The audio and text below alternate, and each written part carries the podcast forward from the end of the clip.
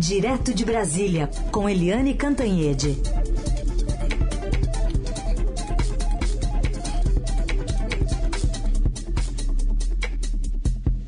Oi, Eliane, bom dia. Bom dia, Heisen, Carolina, ouvintes. Bom dia, Eliane. A gente vai colocar um trechinho do, da abertura da cúpula dos líderes do clima. Agora quem fala é a vice-presidente Kamala Harris. About the importance of investing in clean technologies. Together, Together, of course, we come from very different places, but we share, but we share this common, this common concern. concern. Estão dando as boas-vindas, né, dizendo que todo mundo está vindo de lugares diferentes, mas preocupados com a mesma questão, que é a questão do clima. Foco dessa cúpula que começa agora, com 40 líderes né, que vão falar, vão se expor, vão conversar, dentre eles o presidente Bolsonaro.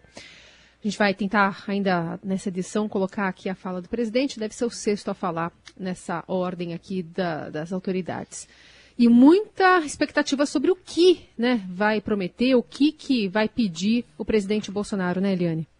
É, é, essa cúpula é super importante, é uma cúpula importantíssima para o mundo, porque vai ser o grande momento do Joe Biden mostrar para o mundo a guinada, né? Toda essa mudança, essa volta aos trilhos que está acontecendo nos Estados Unidos. Então, a gente tinha um Donald Trump contra o multilateralismo, contra uh, todas as decisões globais, inclusive contra a cúpula de Paris, né? A, o Acordo de Paris. E agora isso tudo vai ficar volta aos trilhos, como eu disse. O Biden vai mostrar ao mundo que a grande potência volta a ter equilíbrio, volta -se, uh, a trabalhar em conjunto com os outros países, que retoma a sua importância, a sua dedicação uh, na, no combate aos gases que destroem o planeta, enfim, o desmatamento, enfim, é um momento muito, muito importante para a humanidade. E dentro disso, né, a gente já vê que está tendo um bom, uma boa negociação dos Estados Unidos com China, com Rússia, mas o governo Bolsonaro patinando, o governo Jair Bolsonaro patinando, e isso é super importante porque o Brasil é, não tem assim dimensão, por exemplo, na área de defesa, na área militar bélica, né? não tem é, distinção na, na economia, não está entre os primeiros, mas na questão ambiental o Brasil sempre foi líder. O Brasil sempre teve liderança, expressão é, nos fóruns internacionais sobre ambiente. E o Brasil jogou isso fora. Hoje o Brasil é considerado um párea internacional em várias áreas e principalmente na questão ambiental. O governo Bolsonaro sentiu o impacto disso, viu que é, não era uma questão só agora contra o próprio Brasil, mas contra ele, e usa essa, ou vai tentar essa reunião, essa cúpula do clima, para mostrar que está mudando que está mudando, né? Mudou o ministro das Relações Exteriores, mudou o ministro da Saúde e agora também sob forte pressão para mudar o próprio ministro do Meio Ambiente. Então, vai ser o momento do uh, Bolsonaro mostrar se é só blá blá blá, se é só mudança de nomes ou se ele está disposto a abrir os olhos, a abrir a mente, abrir, uh, enfim, o governo, a administração dele para a realidade e sair de um negacionismo que tem sido péssimo, não apenas para o nosso Brasil, mas para o próprio Bolsonaro. Bom, Eliane, já está falando agora o presidente americano Joe Biden, já já fala o presidente brasileiro, e nessas últimas horas, principalmente aí na terça-feira, ele começou a sofrer pressões de vários setores, até de governadores que o apoiam, que mandaram uma carta lá para a cúpula do clima, artistas, eh, a comissão Arnes também, enfim, está chegando sob pressão para esse encontro, mas o alvo parece que é o ministro Ricardo Salles do Meio Ambiente. É, não só, né? Na verdade, eu aqui rapidinho antes do nosso programa, antes da gente entrar no ar, eu fiz uma listinha de 12 manifestos, 12 manifestos é, de, falando diretamente dos erros do governo Bolsonaro na área de ah, na área ambiental. Foram manifestos que foram para o próprio presidente Joe Biden, né? E a gente tem aí, inclusive, os manifestos do Partido Democrata, que é o partido do Biden, o, a, a, o manifesto pelo Twitter do John Kerry, que é o enviado especial dos Estados Unidos para o clima. É, a gente teve também é, manifestações dos governadores, dos artistas nacionais e internacionais, toda gente de primeiro time é, sei lá, eu poderia citar o Walter Salles, aqui do Brasil, Wagner Moura, é, a Jane Fonda, o Alec Baldwin, enfim. É, e a gente teve também é, 200 ONGs que assinaram um manifesto dentro do Brasil, vários manifestos que foram endereçados ao próprio presidente Bolsonaro, dos fundos de investimento internacionais. É, dos ex-ministros da Economia, ex-presidentes do Banco Central, economistas, enfim. Eu listei 12, 12 manifestos dizendo claramente, olha, o governo Bolsonaro está é, tá fazendo tudo errado e está destruindo tudo que o Brasil construiu de patrimônio é, nessa área ambiental, inclusive o uso da legislação, desmanche do IBAMA e do ICMBio. Agora, é, o, eles, né, é, há muito foco em cima do ministro Ricardo Salles.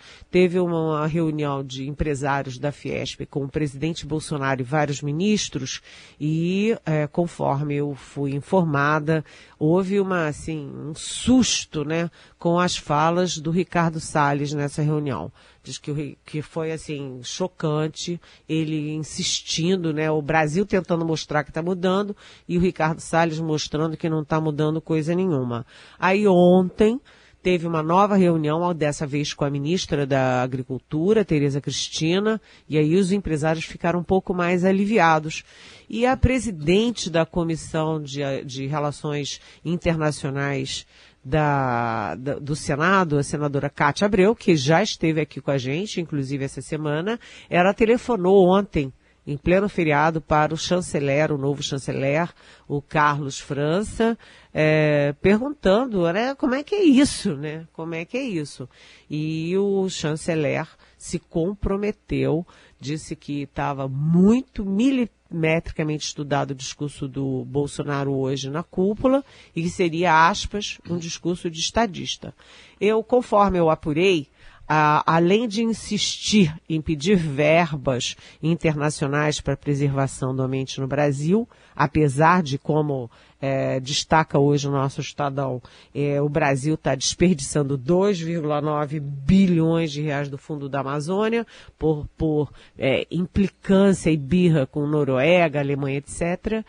É, mas, além de pedir recursos, eu apurei que o discurso do presidente vai ter três eixos.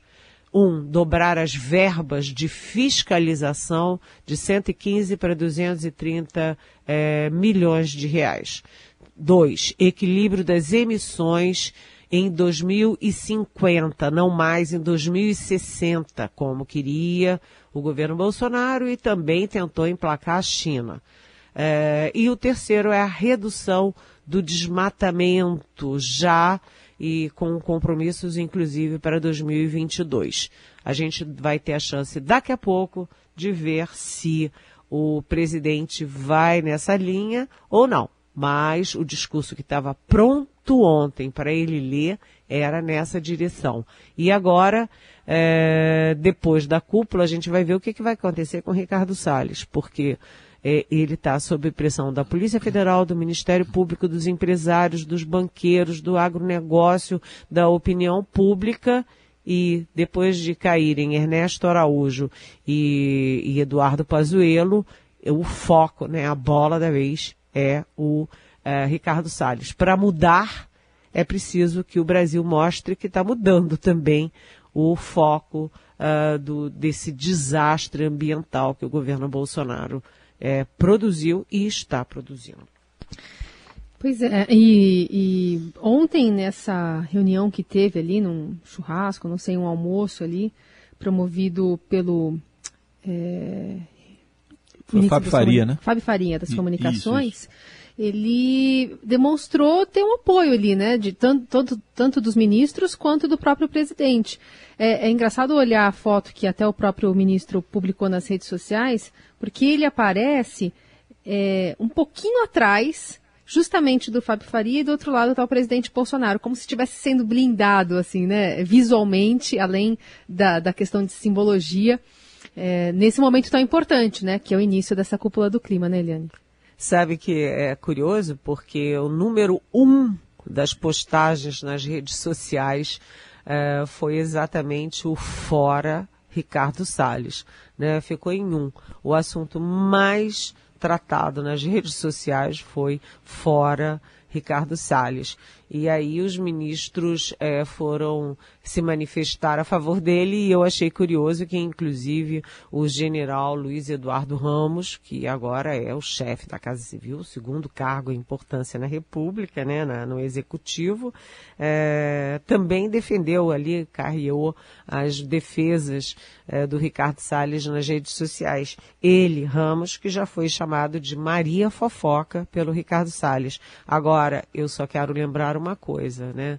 Antes de cair, o do, do Ernesto Araújo cair, o Bolsonaro fez várias manifestações de fortaleza do, do Ernesto Araújo e ele desabou.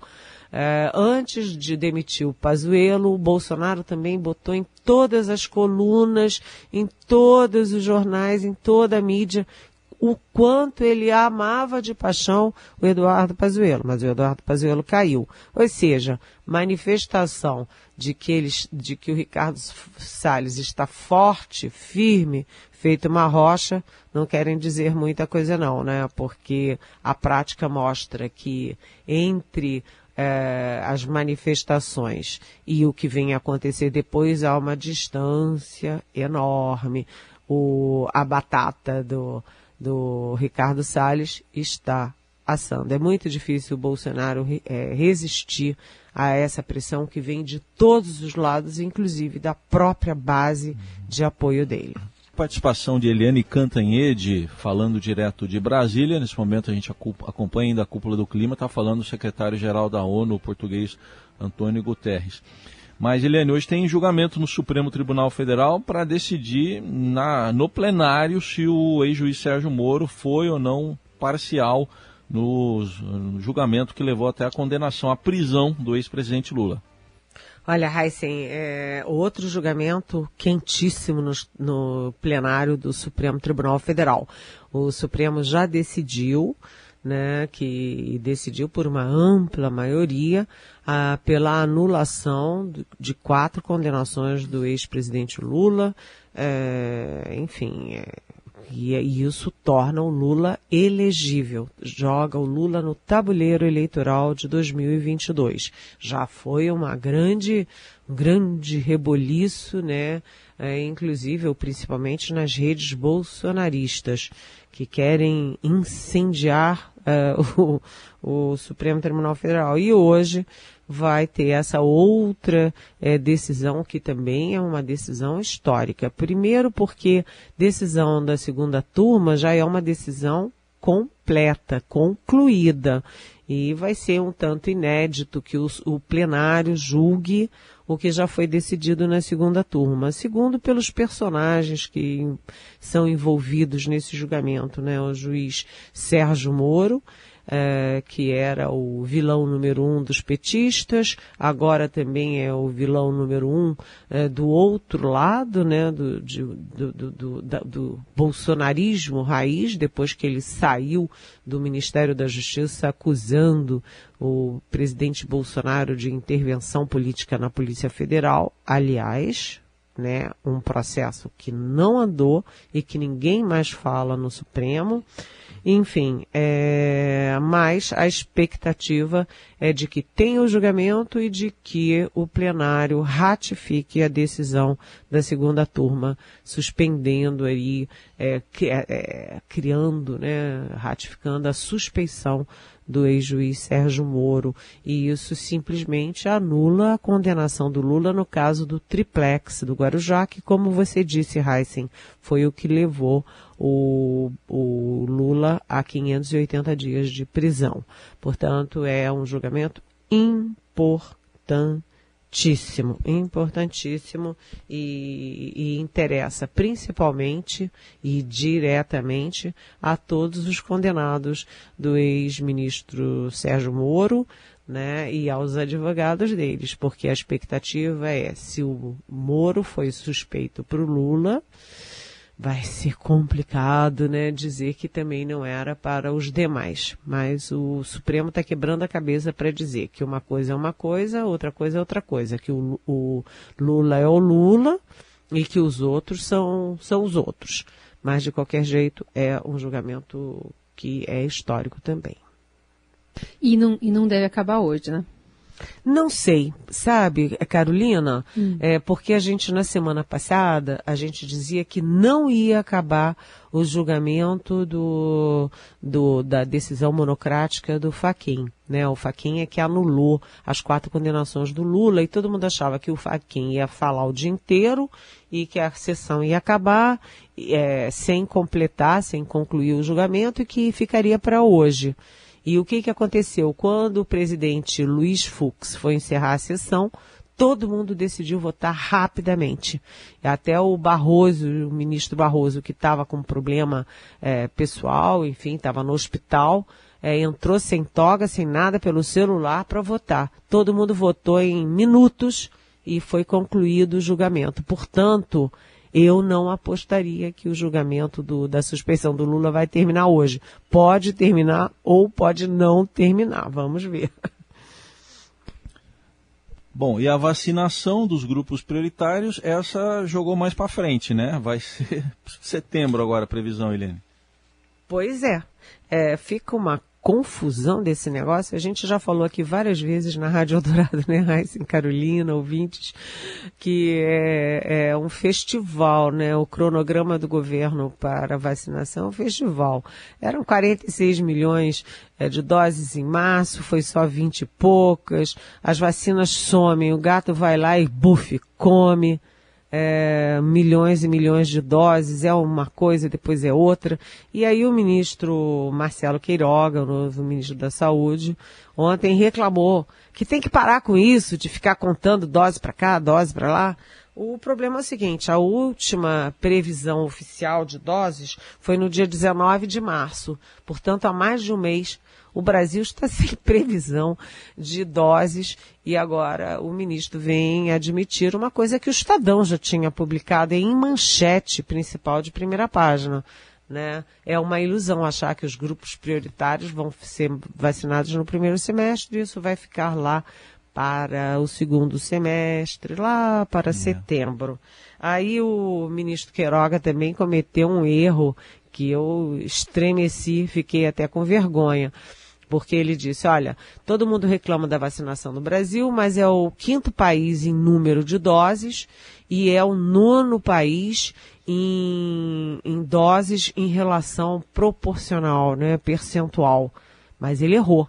O, é nono dos 20 do G20. Então ele está ali na metade do G20. Mas se você considerar o mundo todo, o Brasil está em número 51 de vacinação é, percentual. E o fato é o seguinte, com toda essa confusão, é, agora todo mundo está fazendo investidas internacionais depois que caiu Ernesto Araújo. Então, semana passada a gente teve os governadores, olha, é, foram 22 estados reunidos com a número 2 da ONU, a número 2 do Guterres, que é a Amina Mohamed é, pedindo a antecipação das vacinas do, do consórcio COVAX Facility. Ontem, o chanceler Carlos França, que também acaba de assumir, é, teve outra conferência, por videoconferência, com Tedros Adhanom, que é o diretor da OMS, Organização Mundial da Saúde, também pedindo antecipação da COVAX. E agora também está prevista uma reunião do Tedros Adhanom com o próprio ministro Queiroga. Todo mundo correndo atrás do prejuízo, já que o governo federal é, e o próprio presidente, pessoalmente, o presidente Bolsonaro, é, não negociaram com a Pfizer, se negociar, ne, é, é, se, se, recusaram a negociar com a Pfizer. É, o presidente impediu o Pazuello de comprar é, 46 milhões de doses da Coronavac, fez campanha contra a Coronavac, enfim. E agora todo mundo batendo cabeça. O fato é que é preciso ter um cronograma, gente. Se faz saúde pública com estatística e cronograma. O Brasil não tem.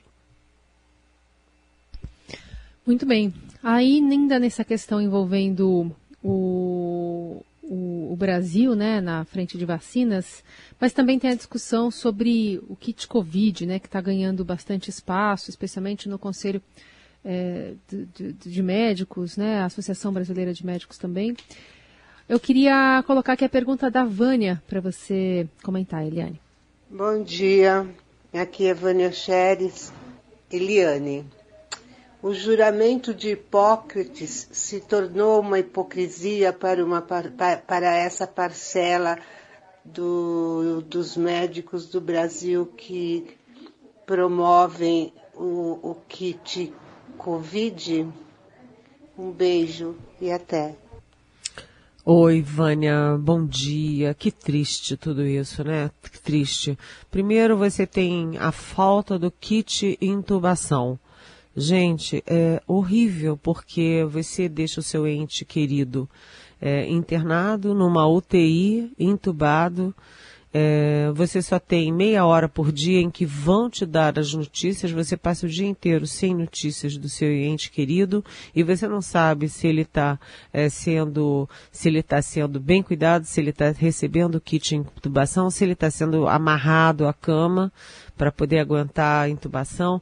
É uma tragédia sem tamanho. Mas, Vânia, enquanto não tem o kit de intubação, sobra o kit é, da cloroquina.